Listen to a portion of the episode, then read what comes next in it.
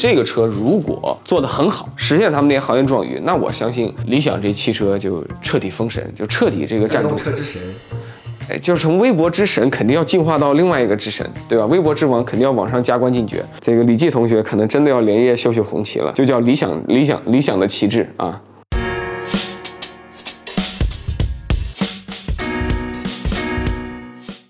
哎爷，你前段时间去广州车展看理想的 Mega 了吗？足以让理想总跳楼的外观，你觉得怎么样？我带了不同的一些朋友去，券商的分析师啊、基金经理、民营的这个老板，还有一些是这个行业里车圈的同行。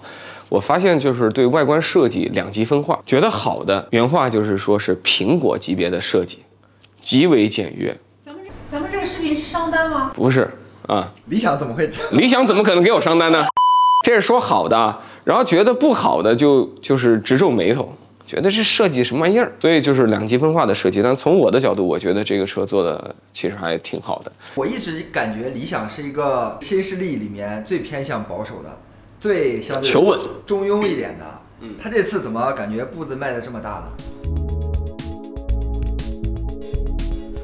我觉得这是好问题啊，但我倒认为这次理想它并不是说要呃刻意的标新立异。我觉得他这次的看似的这个先锋大胆和标新立异，是一个深思熟虑的产品策略。你是说经过了精密的商业分析、内部大讨论，最后决定了设计成这样，有助于把这款车卖好？呃，我差不多就这意思啊。你看，任何一个公司呢，你做最早的第一个车、第二个车的时候，你很多时候是创始人自己的多年对行业积攒的这种理解和这种热情就迸发出去。所以某种程度上，第一个车、第二个车它是自由的，它代表了这个创始人往往对这个行业长久的不满意，他认为哪里有机会他就直接打进去。但是等到他做到像 Mega 这样的车，它其实已经是公司第一二三四第五款车了。这时候你要做它的时候，你不能不考虑到它已有的产产品线的这个存在，你不是在白纸上作画。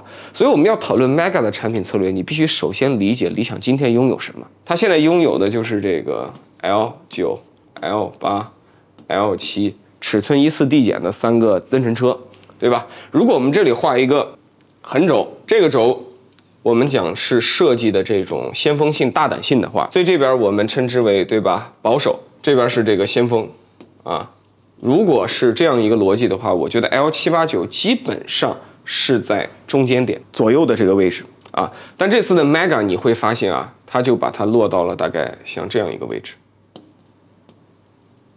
基本上是完全导向这个先锋设计的，所以我们先看这个设计为什么它这么做啊？我的理解就是，他希望让这个 Mega 尽可能的和这个过去的这个增程系列形成足够大的差异化。因为如果你去看行业中已有的这个非常清晰的案例啊，不管你去看比亚迪，还是这个问界，还是这个领跑。啊，新老案例特别多，但凡一个车的这个造型、这个插混增程和这个纯电如果做成一样的话，最后有油箱的那个基本上都把没有油箱的给灭了，占据一个销量占比的这个绝大多数啊。腾势 D9 就是一个非常清晰的案例。如果你用统一的设计策略去对待它，我是一个新用户，我走进这个店里，我很可能在这两个车之间，我就会导向 L 系列。由于这个堆了很大的电池。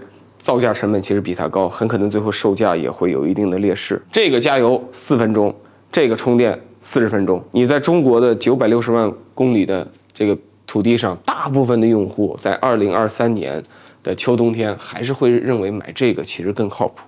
这也是为什么你看过去几年，其实新势力三强的分化当中，理想越跑。对吧？越有劲儿，一个很大的原因就是你拆一下各个城市的渗透率。理想的车一二线卖的不错，三四线才好使。小鹏和蔚来是一二线好使，三四线它就不好使啊。我们今年电车在三四线节目，我们团队不是去十堰呐，对吧？去这个柳州，啊，去这个河北，很多地方都跑过。你看我们去那三四线城市，对不对？你哪儿见得到蔚来和小鹏的影子？几乎见不到。但理想你是能一直见到的。所以的话，我觉得理想在做这个纯电的时候，它其实第一个要解决的对手根本不是市场上的纯电的其他的对手，它第一个要解决的对手首先是 L 九。所以这时候它就两条路，一条路是我做一个跟 L 九比较类似的车，我只是动力总成从增程换成纯电。另一条路就是，我除了动力总成不一样，我需要让你感觉我这个车跟你有根本性的不同。那如果你要让 A 车和 B 车有根本性的不同，总共就几招，我们一个个来做排除法。第一招就是你让外界感觉看起来就不一样，那就是所谓的设计啊，用设计来差异化。第二个路线是什么？核心技术不一样，我有很大的这个技术的区别。啊，你是普通电脑，我是华为鸿蒙电脑。啊，你是普通自动驾驶，我是华为 ADS 2.0，能做到这样那也行。第三招，比如说我通过这个物理的尺寸呢、空间呢去做差异化。你是一个小车，我是一个大车；你是一个大车，我是一个加大号的车。第四招，可能我通过服务策略不一样，你是理想式的服务，我是未来式的服务，这也是一个差异。还剩下第五招，可能是通过这个定价策略的区隔，做完全档次不同的东西。你就看看这五招哪一招好使吧。这个你其实首先就可以排除理想今天。总体上呢，它定位在国内是一个这个高端或者说准高端的这样一个品牌，它也不可能突然放着三四十万的车不做，做一个十几二十万的车啊。这一方面会打乱它辛辛苦苦建立的这样一个品牌的地位，另一方面呢，今天去做十几二十万的车，这是长城、吉利、比亚迪的优势，上汽的优势，长安的优势，广汽的优势。这理想今天作为新势力的代表，它还很难做这件事，所以这条路肯定是放弃的，不用考虑。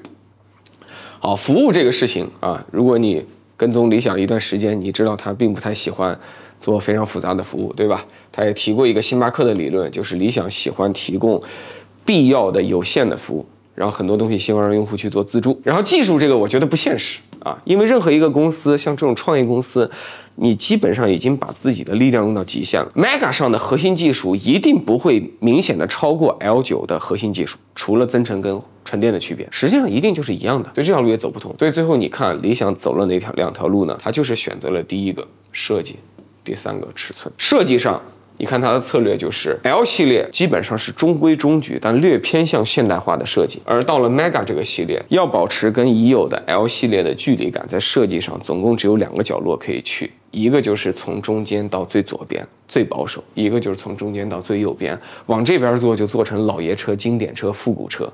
对吧？但是新势力品牌不可能做这样的设计，所以它基本上只可能往这边冲。所以我认为今天的这个造型，它不是一种刻意的特立独行或者一时的这种灵感迸发。我认为这逻辑上是跟它的目标群体的需求是一致的。你看这个地方，它居中，它的人群是可油可电、可城市纯电。可郊外用油来补能，它是兼顾型的这个技术，兼顾型技术最后就卖给兼顾型人群。这群人的人格特点就是基本上不做第一个吃螃蟹的人，但是也不肯做那个走在时代最后的人，既要又要还要。这群人他满足挺好。纯电在今天是个新生事物，至今依然是个新生事物。肯掏五十万买纯电的人，那是既要有财力又要有勇气。所以你面对这样一群有勇气的、比较先锋的人，你提供一个先锋大胆的设计。从逻辑上，我觉得是非常 OK 的。那么，怎么在配置策略、核心技术都同质化的情况下，设计区分之外，我再来一重区分？其实想来想去，我感觉啊，他们就围绕着尺寸和空间在做这个文章。我认为他这次最终把 Mega 做的比 L9，你看又大了那么半截子。这个车是做到了五米二加，这个车是去到了五米三加的情况。虽然它现在内饰没有开放。啊！但是全网都有很多的消息传出。现在的新的问题是，这么科幻的外观拉满了我的这个这个期待值，结果一拉开车门，里面是 L 九，也没问题。我这个分享我这逻辑，L 系列每个月现在销量是四万到五万之间，对吧？证明这套内饰是符合大众的审美的，对吧？对，至少没有人对有意见，对吧？对。所以说，Mega 它在这个类似的风格的基础上，它做了细节材质的提升，但是老车主换购心里会有个坎。那我那你是为了照顾老客户换购的人群多呢，还是普罗大众人群多呢？还是推出一套全新的交互语言、全新的类似方式的风险大呢？但大地，我听到了一点点矛盾，就是在谈外观的时候，你认为非常创新，你的目标人群会好这一口，哎，对对对对对对。但谈内饰的时候，哎，很简单，求稳没有，这帮人会喜欢。我我我我下步就聊这，这等于说是我一只脚先踏进去，另外一只脚我先跟上，而不是另外一只脚马上再踏进去。我们怎么能够判断你的目标受众就喜欢你的外观先踏出去，而对这个里边的那只脚啊，就是内饰。那你买车是更在乎外观还是在乎内饰？对于一台 MPV 来说是是内饰。嗯，对一台车来说，对一般的车都是外观比内饰可能重要啊。对，MPV 不是这样，它是定义为它 MPV 本来是一个新物种，它只是披了个 MPV 外壳的东西。据看过这个车内饰的人就透露呢。它的这个第二排空间、第三排的空间均明显的又强过了 L9，所以最终你会发现理想打的牌实际上是一个空间牌。那么什么造型能够让空间这张牌最大化？不可能是轿车，不可能是 SUV，那就是 MPV。所以这才是我理解这个车最终变成一个 MPV 形态的原因，因为他会希望让这个超级空间这张牌能捏在他自己手上。你试想啊，如果你今天做的是一个 SUV 版的 Mega，哪怕你做到五米三出头，其实你可能空间体验上也只是比它稍好。你不会明显的比它好，因为你只要是 SUV，你就会有大轮毂，这个还有离地间隙的要求，对吧？它就会侵占很多的空间。那到最后你会做出一个叫做理想 L9 简单加长版，那你带给市场的刺激度和今天你做出了一个像 Mega 这样的全尺寸 MPV 带给大家的这种差异化，哪个大？所以一和三在我看来，理想他们团队都在实践一个任务。就是让这个车看上去特别不像这个车，然而又摆在同一个展厅，在同一个品牌下进行销售。这次的策略，我认为它不光是眼睛往外看，它其实花了非常大的精力是需要往内看的。大家都知道，你看他们的另一个友商蔚来发生过的事情。蔚来现在有八款车，但是很多人都会诟病蔚来的一点就是，你 ES 七本来卖的不错，但 ES 六一旦开始宣传，ES 七就出问题。然后我还想补充说明一点啊，就是我觉得这次 Mega 除了我很欣赏它这个产品策略中这一点和这一点的取舍特别明确之外，我觉得他还有一件事儿办的是特别漂亮的。他这次借助重新定义一个设计风格的这个机会，他非常考虑到了这个纯电车的这个本质问题。纯电车今天本质的问题，面对燃油车最大的问题是什么呢？第一个是续航不行，加一箱油总体来讲就比加一箱电跑得远。第二个问题就是你补能慢呢，基本上也是十倍的时间关系。所以任何的纯电车想要更好的去服务大众，你最好在这两个事情上有所反应。所以他这次做的这个先锋造型，它不是一个盲目的先锋造型。我觉得他这次的风格选择是非常理性的，啊，就是冲着风阻去的。就是他这次是完全基于风阻为驱动，做出了一套设计语言。啊，他们在营销上把它称之为公路高铁，但我认为公路高铁不是初衷，初衷的本质是低风阻长续航。另一个问题就是补能，他们也做了这个手段。你看，理想之前都比较省钱，不愿意建一根自营的桩，现在开始建了。我前段时间开车去杭州，路上还在嘉兴还是嘉善的某个服务区，这个遇到了理想的这个桩，上去充了个电。它现在呢是一排普通快充。搭一根超快充，然后超快充就是对应那种八百伏，这个充电的能力特别强的。但我认为这件事情作为理想来讲，我觉得它有一个策略思考是我比较欣赏的，就是你现在看到很多的车企在大搞补能，宝马、奔驰最近不也合资做这事儿吗？但是我始终认为，只有极少数的车企，那些在战略上就把补能当做一个天大的事儿的企业，适合玩命砸钱去做。而大部分的车企，如果你只是想稍微的参一脚，我认为。干脆就别涉足比较好，因为补能这事儿归根到底，它是一个基础设施生意，就像自来水厂，就像这个灯泡上连接的电线，就像这个我们去加油，自有中石油、中石化会完美的解决这个事儿。充电这个事儿，国家电网、新兴特来电最终会完美的解决这个事儿，车企着什么急呢？那么理想在他自己的这个思考里边，他把补能的站点布局在高速。我认为这个是相对来讲比较合理、比较务实的一个做法，因为实际上在百分之九十九的国土上的补能不需要你操心，社会第三方有大量的这个人力物力在操心这事儿。但是只有一个场景，其实用户开启电车来非常痛苦的，就是在那个高速。一旦高速遇到高峰期，从全国的角度来讲，应该是五一、十一、春节是高峰期，但是在长三角、珠三角平时都是高峰期。我过去一年从上海跑南京、跑杭州这个线。我去充电，现在是比较普遍性的遇到所有的国家电网装备占满，经常要排队两三个车。这个现象最近迎来了一些改善，原因就是因为有一些车企像理想一样，像安安一样，包括特来电，越来越多的去高速服务区建桩，包括蔚来，包括特斯拉都在做这个事情，这个事情特别好。所以我认为车企建桩最优先的就是高速，甚至可以只建高速，别的地方并不是特别需要。那么配合对吧？这两招加上这两招，这两招呢是尽量让它跟它特别不一样。区隔开，这两招呢是尽量帮他把他天生的短板，电动车、纯电车的短板尽量给他弥补了。所以我认为这个产品策略是非常非常清楚的。但就像刚才说的，这个车并不是毫无可以质疑的地方。我感觉这个车先锋设计加上这么大的这个尺寸空间，我感觉它是定位在一个很小的细分市场。但是理想在微博上给人的感觉可是觉得这个车要卖成国民级车的这种感觉。我觉得首先，我认为他的行为是完全合理的，因为如果你把自己的很多的财富投进去，你要创业搞一个大事儿，你的责任之一就是全力去营销和传播。所以从动机上，我觉得没有问题。在我看来，马斯克也是这么干的，贾跃亭也是这么干的，李斌当年也一直都这么干的。但是我个人呢，确实不同意这个车能够实现他们的豪言壮语，就所谓的五十万价位以上，不分品类、不分能源形式的销量第一名。啊，其实对我来讲，我的这个最大的顾虑，就是这个市场本身的可能性有多大。我在广州车展看这车的时候，正面看我觉得特别顺眼，到了侧面我觉得这比例特别好，但是我确实觉得气场过于强大。我会觉得，如果买这车回家，我跟天天开依维柯上下班一样，就是有那种开大车的感觉。我会感觉 C 照是不够的，我是不是要考个 A 照或者 B 照再去开这个车，我会放心一点。我觉得尺寸的这种过大。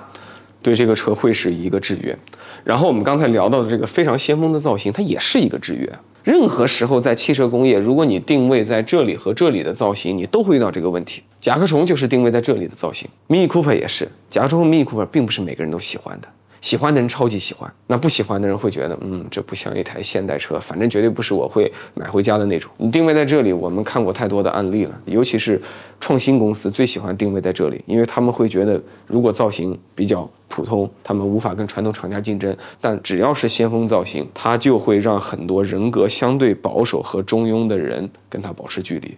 哪怕嘴上会夸他一句，实际上下单的时候是非常犹豫的。而且我觉得这个 Mega 进入市场的时候，不像当时 L 七八九进入时候那样，起码 L 七八九在增程这个里面绝对是产品力能拉开差距的。今天的这个纯电，而且纯电 MPV 对手还挺多的。这次广州车展已经在验证你的观点，就是其实当 L 七八九问世的时候，你去看三十万以上有没有有吸引力的。这个插混或者增程的产品，答案是凤毛麟角。理想等待了一段时间之后，等来了一个强大的对手，就是问界。其实它是先站稳脚跟，强大对手才出现。但是今天这个 Mega 面对的问题是，它还没有登堂入室的时候，仿佛已经有一圈对手，而且有一些就已经在舞台上了。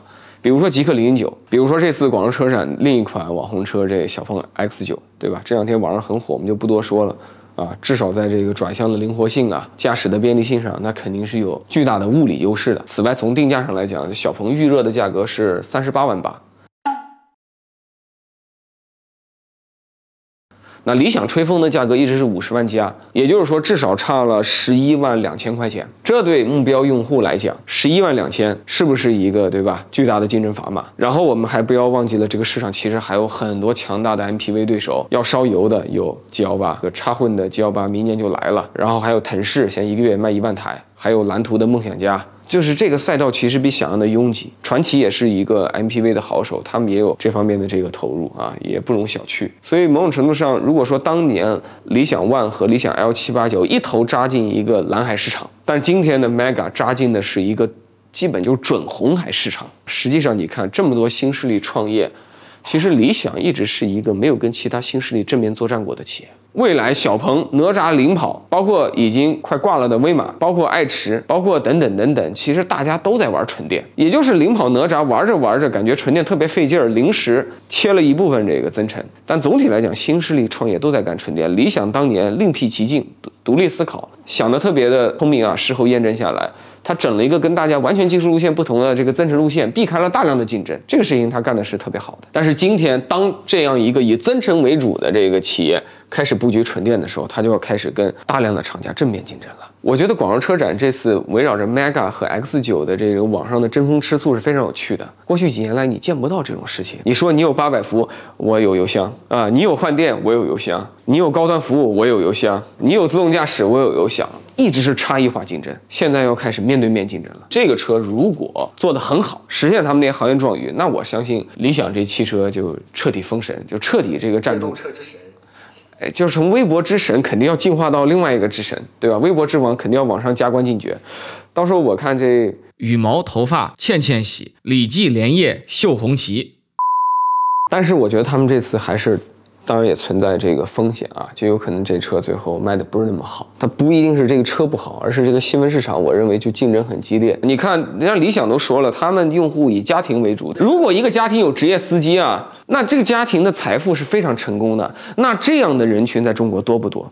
对。吧？大家开没开过五米三几的车？开过你就知道是什么滋味，天天开，让你天天停，每天开到楼下写字楼去，还要到商场去这个接家人，这商场立体停车库跟你是这辈子都无缘了。很多急一点的坡，你开着都怕托底；急一点的弯儿，你掉的时候人家两把，你三到四把。你开过人生最大的车是什么吗？拖拉机。我说一个个例供大家讨论。我前几天跟一个比较富有的从事金融行业的这个广州的朋友交流，然后我就问他，如果你有五十万，你要买个纯电车，ES 八和 Mega，你选什么？那么他呢，就第一反应就是，那我肯定选 Mega 呀。我说，那你再仔细想一想，你真的觉得开着一个这么大的车，你车位上和停车上自由吗？就是他，他是种子母车位，他这时候就开始那个。犹豫了，但但是他说，如果我停了这个 Mega，我我之前那台小车就停不了了。这时候你看，他就开始被现实驱动，他要犹豫他的选择了。就别看那个理想在微博上骂李记，其实这个车就是给李记造的。对，李记就是天选理想 Mega 车主。所以我感觉就是他这车，如果是真的在市场上销量不及预期，比如说一个月就三千台，那么可能给他带来两个小小的连锁反应。一个就是大家会反过来想，过去这些车卖好了，之前不是吹过特别多的牛吗？是因为组织效率卖好了，是因为这个那个神奇的原因。到时候大家最后发现是因为油箱卖好的。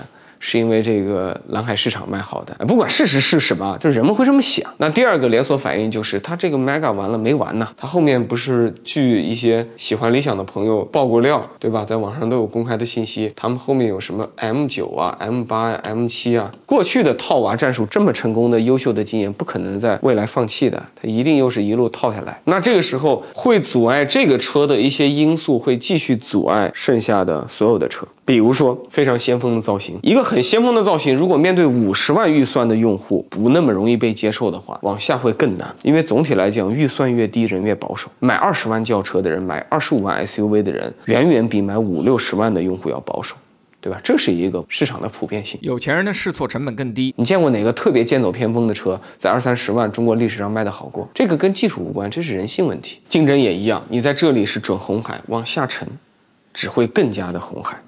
因为下面这里已经被中国的各路车企杀得人仰马翻了。它下面的车是不是要打造一种介于 MPV 和 SUV 之间的一种产物？这个现在没有准确的信息，但是据网上有一些人的爆料来看，应该是吸取它的这个造型风格。我很相信这一点，因为理想自己也在微博上公开的讲过了。